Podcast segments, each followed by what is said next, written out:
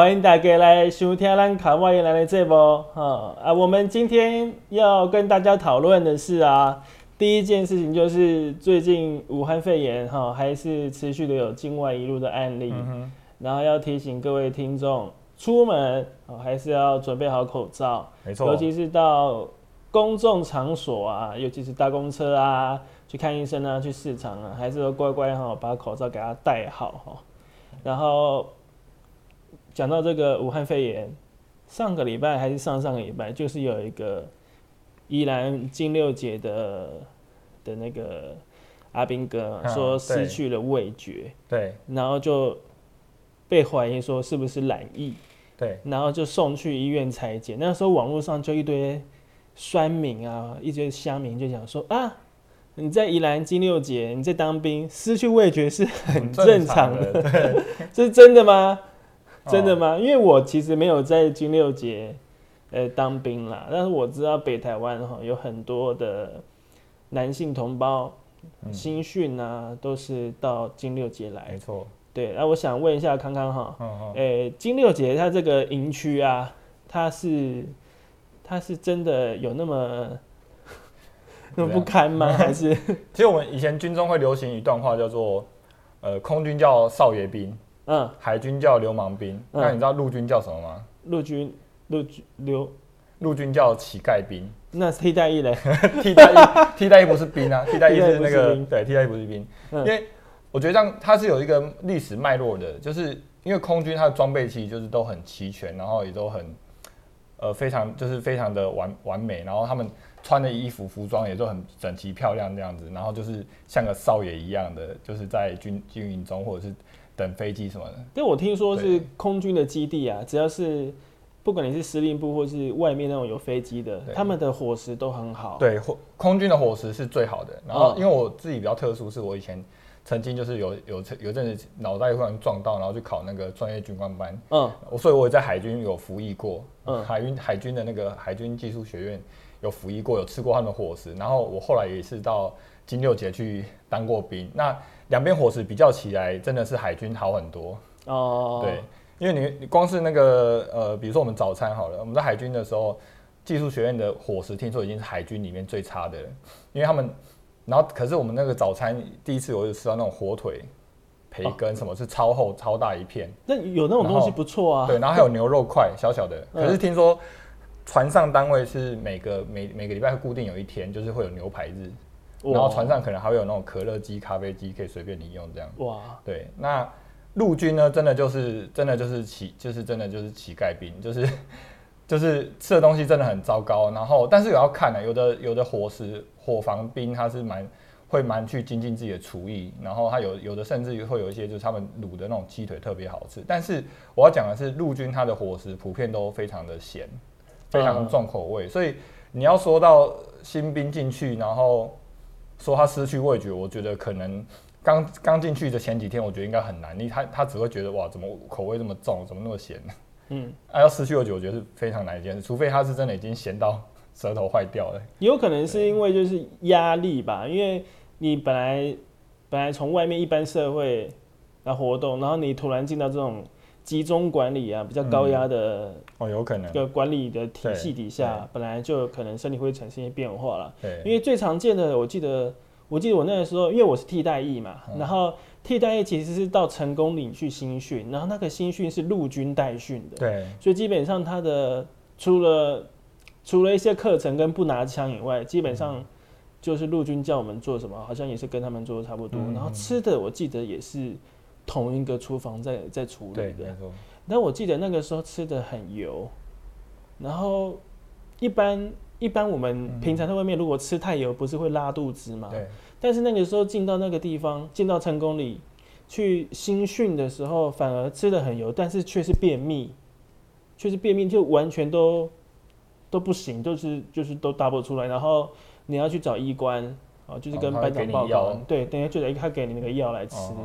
对，我在想会不会有可能是第一个是压力啦，然后再就是饮食的变化，有可能，嘿呀嘿呀，对。但然后他是说他是吃早餐的时候没有味道嘛？那我这样想一件事情，就是之前我在金六节当兵的时候，因为他每一个班进去的时候，他会有一个人负责，就是拿你那个饭锅去打那个稀饭。对，那你如果比较晚去打的，可能就是前面的那种比较厚实的饭的料都被颠拿走，后面你们那边的可能就只剩水而已。那所以后来到后来之后，他们其实都会有统一，就是他们有转转换方法，就是你进去之前，那饭可能就是说先帮你打好，但是有时候还是遇到你那一组可能就是哎怎么今天特别稀，所以我觉得是有可能，就是没什么味道是可，也许是有可能的。嗯，而且但是。因为我们我们服役或是当兵都是很久以前的事了啦，但是我们不知道现在的那个国防兵，他们叫国防国，他们叫国防训还是什么？就是我现在才知道，原来他们不是拿退伍令哎，嗯，他们是拿捷训证明，对吧？捷训证明，对，他们是拿捷训证明，所以就是就是。我不知道他现在的管理跟之前有没有不一样了，哦，但有可能会不一样。他们现在就是把他训练成一个合格的步枪兵，然后也不用下单位。步枪兵。是这样吗？嗯，就是他们还是帮你分配，因为我有朋友他现在才去当，嗯，他是他比较年轻啊，二十二十岁出头，然后他是分到那个装甲旅，就是也是分到虎口那边的那个，蛮超的，对对对，就是就是战车的驾驶，嗯，对啊，反正就是。反正就是听说也是跟以前差不多，只是他把它浓缩成比较短的时间。哦。因为我们以前会花很多时间在做一些一直重复、一直重复、一直重复的事嘛。那现在现在其实听说比较没有了。哦。对啊。那最近这个宜兰的金六节很红啊。哦。一五三旅。对，就是除了之前那个。就是失去味觉的乌龙事件以外，就是最近中国啊，我们伟大习近平的中国的解放军，他们就是有新成立一个呃两栖作战的那个舰队嘛。对。然后他们就说：“哦，宜兰一五三旅要当心了。”然后那个时候，我就想说啊，宜兰的宜兰的基地不就是金六杰？然后那不是都新训吗？然后我上网查一五三旅是什么，我以为是就以为是什么很。秘密的那一种单位，单位，结果哇，结果就是新训中心哦。对啊，那为什么？到底我就是不懂，说为什么两栖作战的舰队成立之后，然后是对方敌方的新训中心要担心？所以是我们，难道是我们现在就是金六姐一直在生产一些？就是那种眼睛会发射镭射光的，他可能 他们可能是出于好意，他们可能也有看到那个新闻，就是我们那个阿兵哥，新训的阿兵哥吃的没味道，所以他可能是一个好意的提醒，说，哎，你们要小心，你们这吃个早餐就嫌味道不好什么的，嗯，对啊，应该是出于善意，祖国的善意，祖国善，祖国的善意，对啊，那就是再来就是第二个就是我们要。跟大家说，明天开始哦，八月八月几号？十九号，嗯，好，就是农历的七月一号喽，好，所以就是我们传统习俗的鬼门开。那今年，今年宜兰是抢国是停办啦，因为，嗯，我们武汉肺炎的疫情的影响，所以很多活动都是同办，呃，都是停办的哈。但是七夕情人节，我们还是有一个活动，就现宜兰县还是有一个活动，它是办一个那个。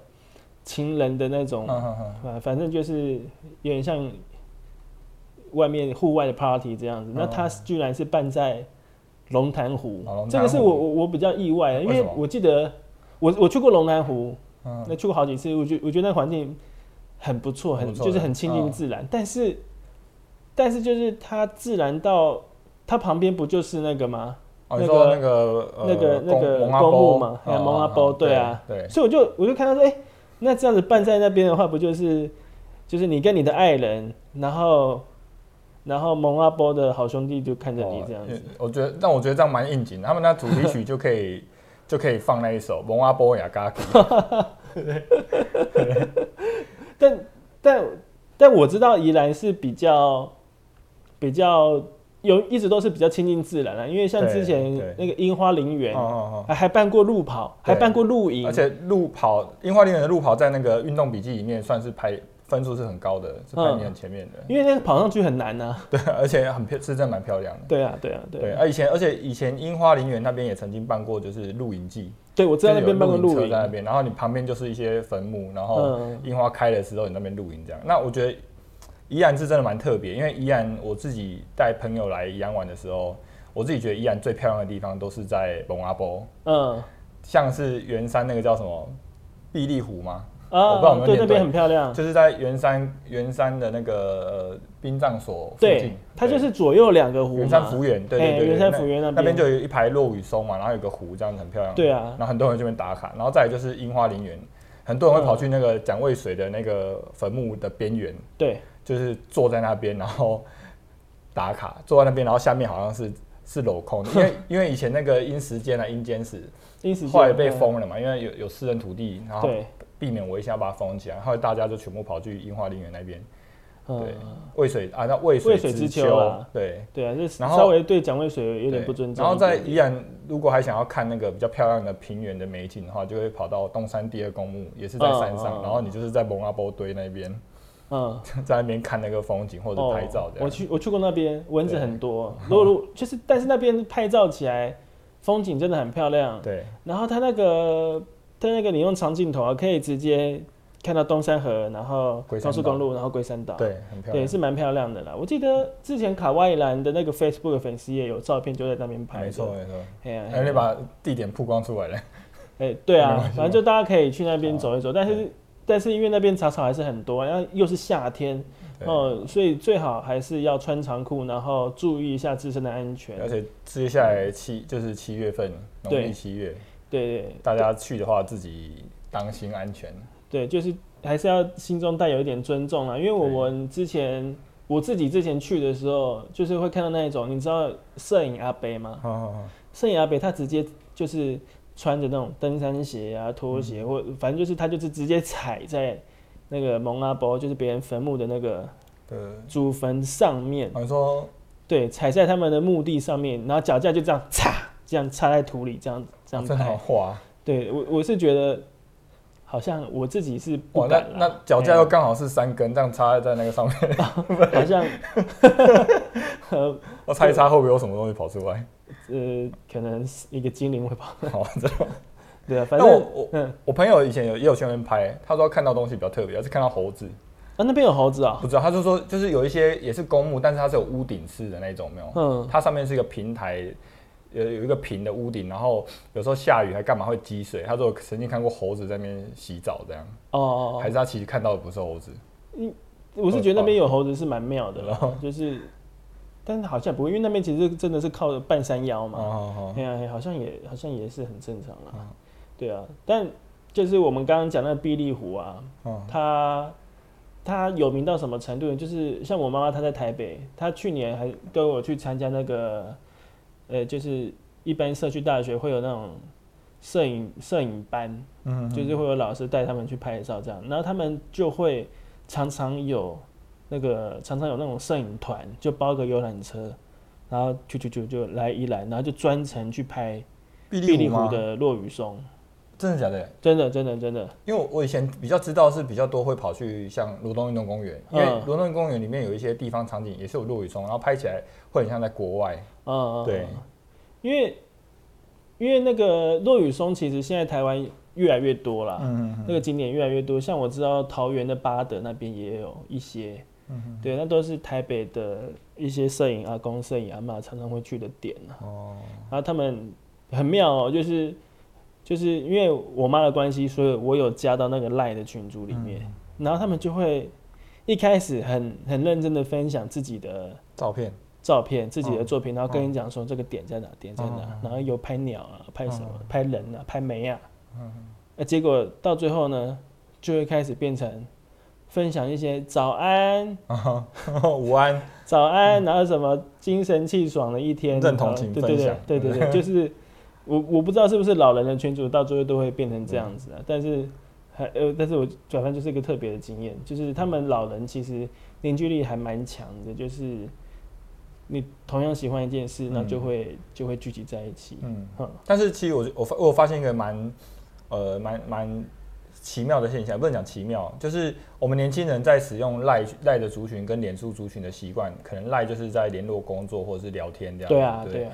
然后脸书可能就是会发表一些我们对一些时事的看法，年轻人年轻人。现在都 IG 了，对，然后但是比较长长长一辈的，他们可能就是会去讲一些在脸书上，他们可能没事就是分享别人的东西，嗯。分享一些不错有趣的呃影片或图片或什么的。嗯，可是你真的要站的时候，他会跟你一直就是哦，会针对一些对你可能也许政治立场不同的时候，他会跟你站的就是追着你死缠烂打这样子。但是他们在赖上面就是一直在分享，就是早安、午安、晚安，对，就是很很奇妙，就是一个蛮反差的对形象这样。就赖上好像就是大家比较反而比较友善一点，对对。然后在 Facebook 上就会真的比较凶悍，对，对啊，比较凶悍。不过你刚刚讲政治立场，我一直有有一个好奇的点哦，哈，就是，就是我来宜兰之前，一直以为宜兰是绿大于蓝，嗯，但是来宜兰工作一阵子了，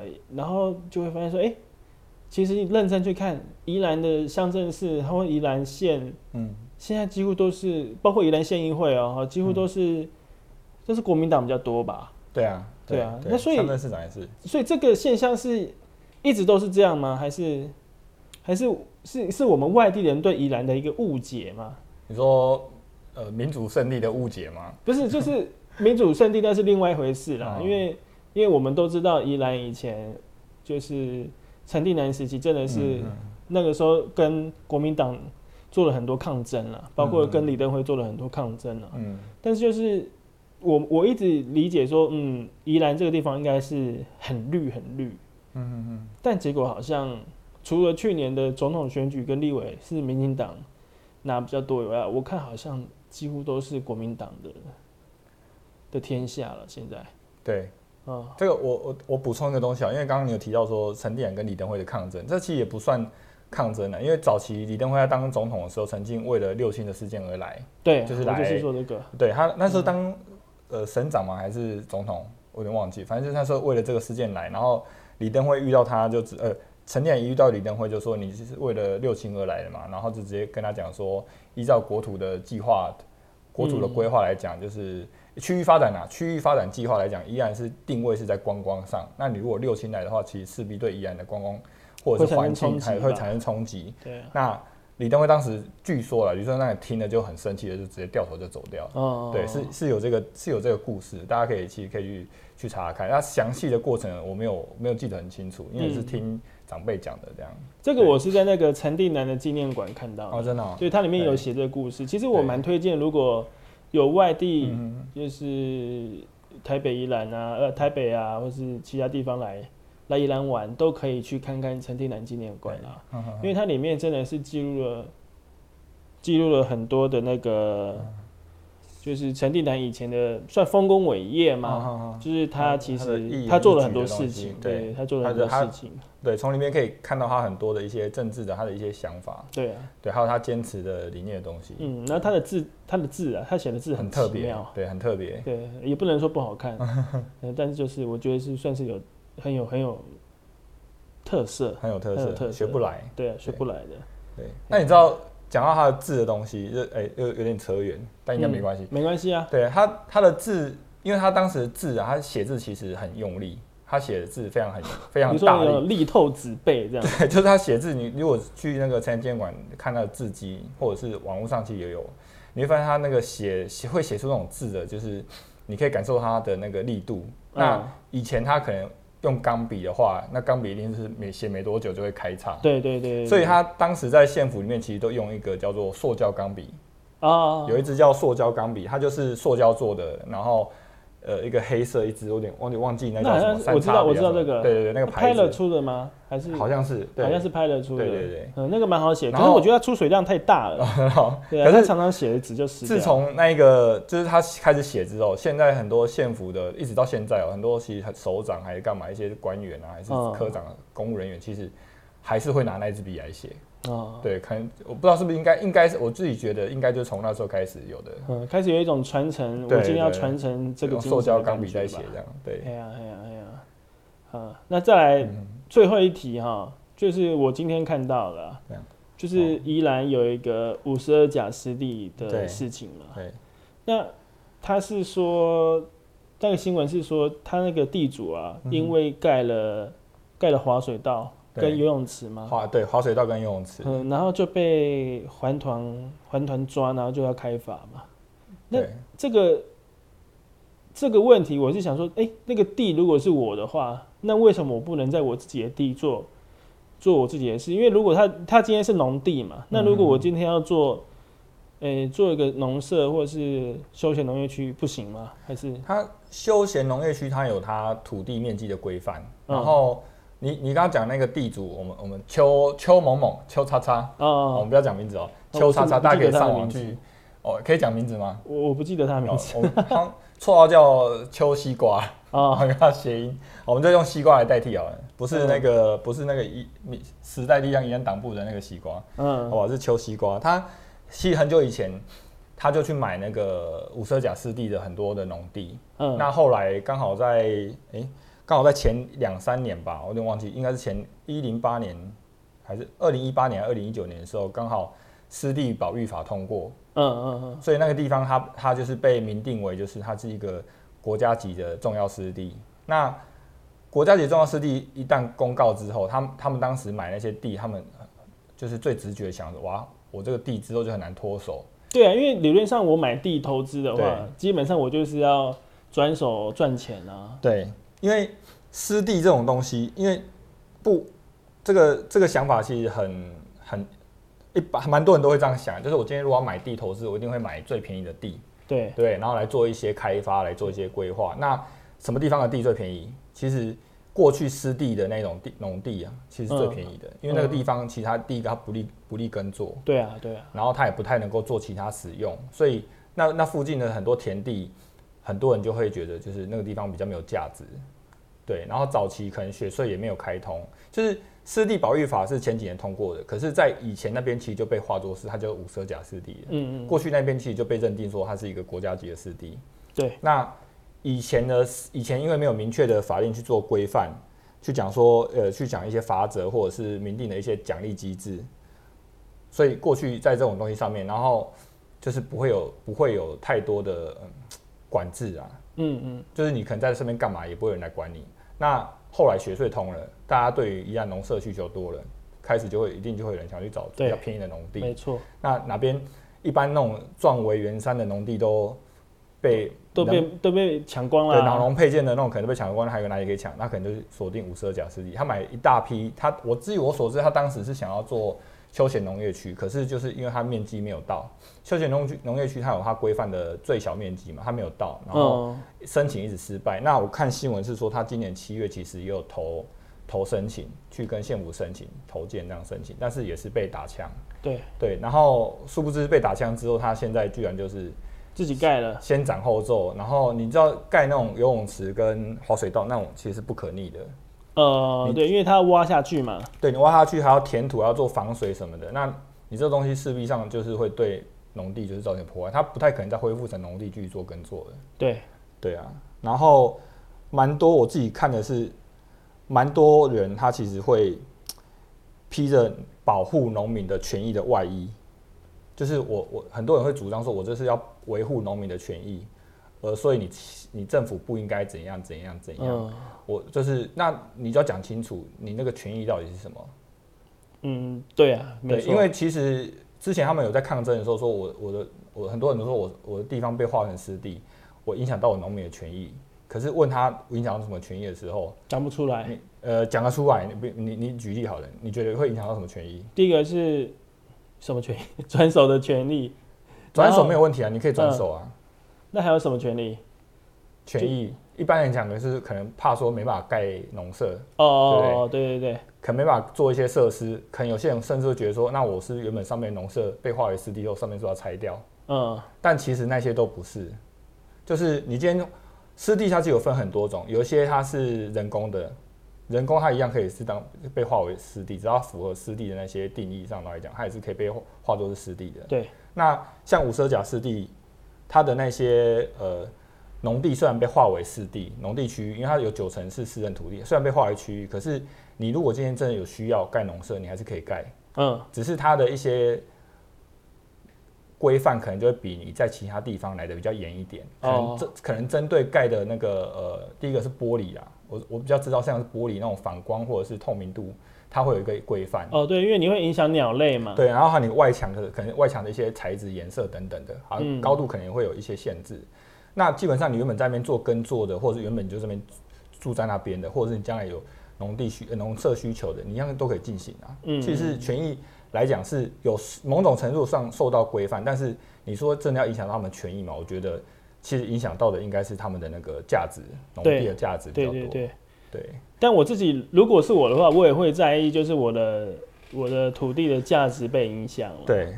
哎呀，所以嗯，我怎么说？我我就是希望说，嗯，我是希望说，既然它是国家级湿地，嗯，那我就想说，那国国家就。好，赶快把它征收啊，或者出一出一笔他可以接受的价格，把它买买回去啊。对啊，这样子是不是就可以解决问题？我我呃，但是以一个五十二甲来讲，甚至不止这个五十二甲，其实台湾很多地方那种湿地，虽然说大部分湿地是公有的，但也是有少部分像这种。靠近海边的那种农田，它是私有的比较多。嗯嗯我我如果真的要大面积征收来讲，那也都是人民的血汗钱，然后政府也不见得有钱能够去做这样的事情我自己是觉得说可以有一个比较折中的方法，一来就是等于是用一种比较鼓励的措施，就是哎，我我没有要选县长，我要讲这个东西干嘛？有点偏题。好，如果要选县长的，赶快把它这一段话纳到没有，那我自己的浅见啊，我的小小的拙拙拙见这样，我觉得说就是。他因为今天政府他一定没有钱征收嘛，依依然县的县政府的财政来讲，他更不可能去做这样的事情。对啊，因为现在还负债嘛。对，然后对，然后所以我觉得说他也许可以用一种比较像是之前农会有推一个叫做对地绿色环境给付，嗯，有没有印象？就是他其实是为了就是要鼓励大家友善耕作，然后改变耕作的作物的种类。嗯，他有他有在鼓励有几种作物，他希望你去种的，或者是。呃，你可以转为有机友善的，它会有额外的一些补贴，每每分地或多少补贴给你这样子。那是哦，我觉得像这种湿地，我觉得它也可以类似的方法去做。就是我今天我今天是补贴给你，我是补贴那个环境。你今天如果就是你维持继续做农用来使用，甚至你休耕或干嘛的话，我也许每每呃每一季每每一期，也许给你不一样的一些补贴费用，让让你去做维持。比较不会说农民觉得说我这没价值，我把我想把它卖掉。嗯，对对，的确是啦。对对啊，等于一种鼓励的方式。那你说征收可不可以？我觉得如果今天政府有钱，当然也很 OK 啊，就是全部征收起来，然后就全部出租给小农。很多小农想要地嘛？对，很多小农是没有地的。我是来宜兰才知道，原来很多就宜兰这边小农特别多。对，跟西半部那一种，就是大部分都是大公司的，或是有规模的公司的专业农，其实其实差蛮多的。哎呀哎呀哎呀，希望这件事情是可以圆满的解决了。对，哎呀，要不然那一片地哈，生态真的真的还不错。听说鸟真的是超级多的。对，它里面有很多稀有的鸟类，还有植物。对啊，对，而且它它比较特别，是因为它有一条呃。河河是会流流入那个东山河的嘛？那它因为比较靠近出海口，所以它有时候涨潮的时候，它很多地方是会就是被田是会被淹倒的。啊，是啊，对，那所以有些地方其实它已经不利耕作的时候，它就已经放在那边让它长一些水生植物跟杂草。对对对对对。所以对鸟来讲，那些杂草就是一个天然的。防避的一个隐藏隐秘的一个地方，对对，可以可以栖身的地方，对啊，对啊，要不然就干脆把它做成一个湿地的风景区，对啊，对啊，反正希望这件事情可以赶快解决，要不然卡在这边好像怎么做都不是。好，最后提醒大家，武汉肺炎的威胁还没有消失，所以呢，还是要记得戴口罩、勤洗手哦，然后去外面保持社交的距离。没错，好，好。大家再见，拜拜，拜拜。